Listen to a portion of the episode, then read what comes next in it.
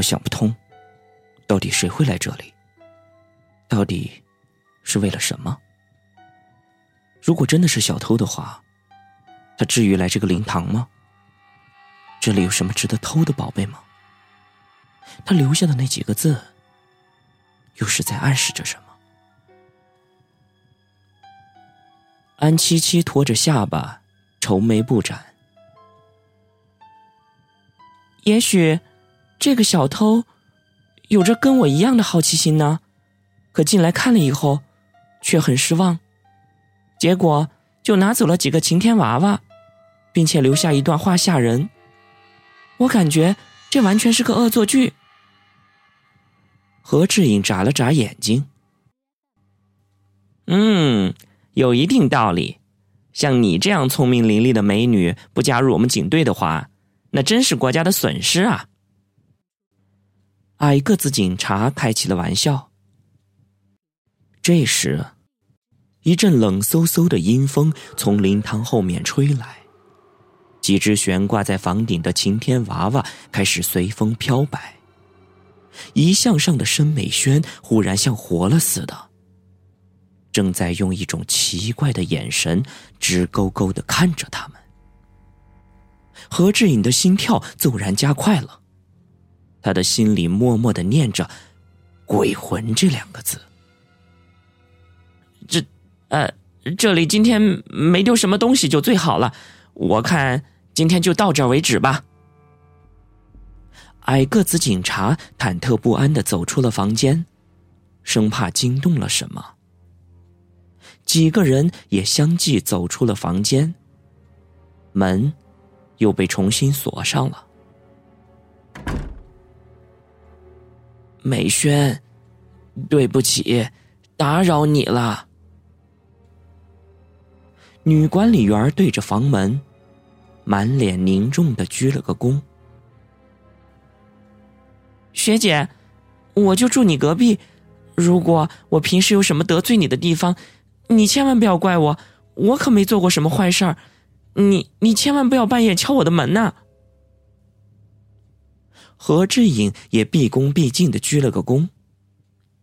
安七七微微一笑，说道：“好了，那就这样吧。有什么情况的话，可以随时联系我们。”说完，他双手礼貌的送上了自己的名片。好的，再见。何志颖接过名片，随后闪进了自己的房间。你能不能把这个房间设置灵堂的事情替我保密呀？我知道我做的不妥，回头，回头我一定把它给拆掉。女管理员低着声音对安七七说道：“好吧，你要尽快。”要是让学校知道了，会很麻烦的。安七七看着他的表情，知道他一定有自己的难言之隐，也不好拒绝什么。嗯，谢谢你们。女管理员转身，渐渐的消失在了楼道的走廊里。沉闷的房间里。何志颖望着窗帘上面悬挂着的晴天娃娃，心里久久不能平静。说实话，他有点害怕，因为那个死去的那个女人曾经就住在他的隔壁。可是现在，那个房间竟然变成了一个阴森森的灵堂。昨晚隔壁的那个鬼影到底是谁呢？究竟是人，还是“鬼娃娃归来”那五个字，又象征着什么？那个摆着灵堂的房间里，究竟还隐藏着什么秘密？宿舍楼的女管理员到底跟死去的申美轩有什么关系？这个谜团。越滚越大。这个女孩子有太强烈的好奇心，她几乎将恐惧给忘记了。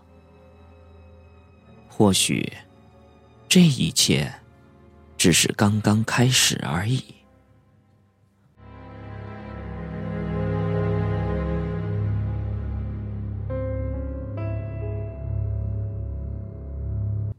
外面的光线渐渐的暗淡了下来，整个世界如同弥漫在一片朦胧的雾气之中。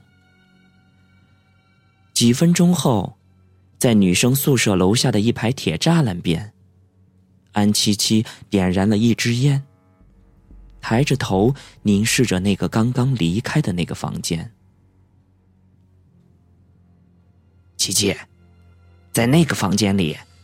你有没有闻到什么味儿？矮个子警察开口道：“什么？不就是发霉的潮湿气味吗？还有一种死亡的味道，鬼的气息。行了，你别开玩笑了，瞧一个灵堂把你给吓的。”安七七连忙打断了他，问道。我问你，你有没有觉得那个女管理员隐瞒了什么？矮个子警察摇了摇头说：“一般的犯罪往往是有动机的。我想象不出那个女人对一个死人的房间有什么动机。难道她曾经隐瞒了什么？啊，我指的是啊，很久很久以前的事情。我也不知道。”不过，凭我的直觉，我想这件事情绝对不会那么简单。那个管理员的眼神总是躲躲闪闪的。要知道，在女生宿舍里设置一个灵堂，是多么的不可思议。嗯，也许你是对的。那这样吧，我们先回去跟金组长好好汇报一下，啊。安七七狠狠的抽了口烟，说：“走。”哎，对了，你不是有个高中的同学在这里读什么心理学？你说的是他吧？好像叫朴恩熙，我好几年没见过这小子了。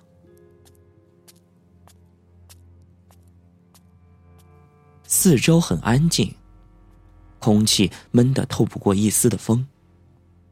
宋小沫趴在桌子旁，焦躁不安的看着电话机。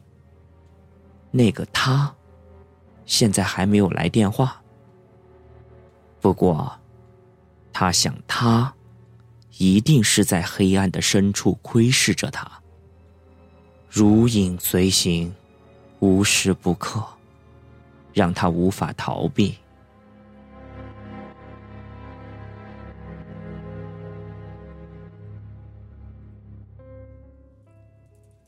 他这样一直坐着，直到夜幕降临，房间里一片昏暗。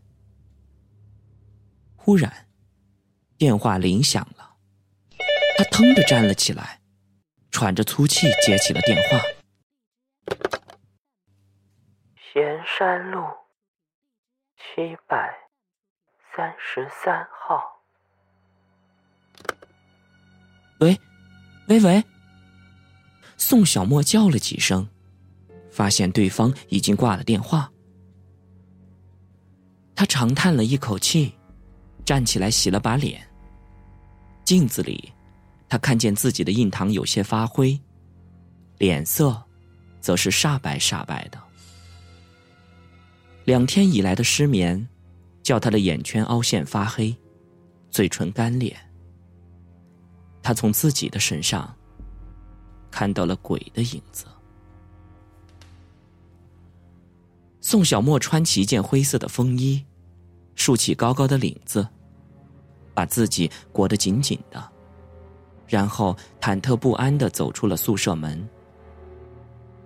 天色已经暗了下来。宿舍楼下的大钟，懒洋洋的敲了几下。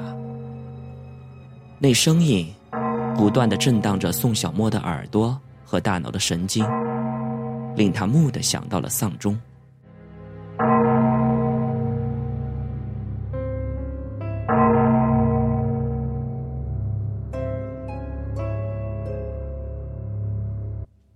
半个小时以后，宋小沫接近了目的地。与繁华喧嚣的大街相比，咸山路较为冷清，很少有人来这里居住。路边是一排即将拆迁的黑屋子，屋子里的门，一些是半敞着，一些则已破裂不堪。屡经风雨的墙上，颜色早已凋落。一点点的颜色蔓延下来，像被火给烤化的脸，五官参揉着，舌头忽伸忽缩。宋小沫借助着路边昏黄的灯光，仔细辨认街上的门牌号。苦恼的是，大多的门牌号都已模糊不清。七百三十三号，到底在什么地方呢？随后，他看见一个胖胖的女人低头走了过来，手里还提着一个篮子。阿姨，请问七百三十三号在什么地方？胖女人抬起头，露出吓人的眼睛，用干枯的手指指了指背后，一直往后走，看见有许多人的地方就是了。谢谢您。宋小沫连忙道谢，偷偷瞥了一下他的篮子，瞬间，他的心里又是一惊。那个篮子里放着的居然是锡箔和冥银，在白色的路灯下，那女人的脸变得像死人一样的煞白。宋小沫倒吸了几口凉气。拔腿狂奔了起来。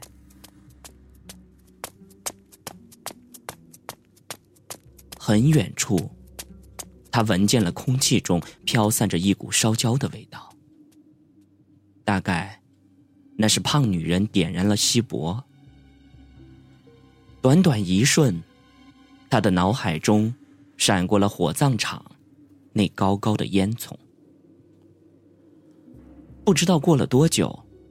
宋小沫还是没有见到很多人的地方。他发现这条路是那么的狭长，仿佛永远都没有尽头似的。路上的行人很少，就连路灯都接触不良的闪烁着。墙角里不时窜出几只野猫，猫眼里闪烁出幽亮的光。此时，已经快接近子夜十二点了。就在宋小沫害怕无助的时候，他忽然听见了前方传来很多人的嘈杂声。有许多人的地方，那应该是这儿了。他自言自语道，不觉便加快了脚步，声音。越来越清晰，有一些孩子的打闹声，还隐约有一些哭声。很快，宋小沫望见了许多人，他们的手臂上大多都缠着黑纱，脸上的表情都写满了悲伤。旁边有一些不谙世事的小孩子正在门口追逐打闹着，门前。摆放着一排排的花篮和花圈。门内的大厅里立着一张大大的镶着黑边的遗像，遗像的后边是一口水晶棺材。一个老妇女正跪在下面嚎啕大哭，看不清脸，她应该是死者的母亲。当时宋小沫有些发傻，因为他看见那个遗像中的男人。正面带微笑的望着他，好像他们以前就认识似的。他的表情像是在向他打招呼。不多一会儿，一个披麻戴孝的年轻女子从他前面走过，大概她是死者的妻子。两双眼睛对视的刹那，他睁大了眼睛。眼球几乎都要凸了出来。一副恐惧到极点的表情。他到底看见了什么？宋小沫觉得有些不对劲儿。不，不对，那个遗像中的死人好像就是我自己。忽然间，他感觉自己的心一下子变凉了，眼睛里有晶莹的液体滚出来。我真的死了吗？如果我死了，怎么可能还在这里？这不可能！我我应该躺在水晶棺材里啊！这，除非，除非我是……他使劲的掐了一下自己，不敢再想下去了。他很快就被自己毛骨悚然的想象力给吓坏了。这时候，大厅里放起了哀乐，人群分成两队，一个接一个的向死者做最后的鞠躬道别。宋小沫也跟着人流混入了队伍中，死者的遗体。安静的躺在水晶棺材里，跟睡熟了似的。许多人都红着眼睛在叹息。他是个英俊的男人，正值风华正茂的大好时光，却这样早早的离开了人世。唉，生命是多么的短暂呢！转眼，即将化为一缕青烟。宋小沫怔怔的端详了很久，直到后面的人催促他，他在缓缓的离开。还有一个人拍了拍他的肩膀，安慰了一句说：“不要太悲伤了。”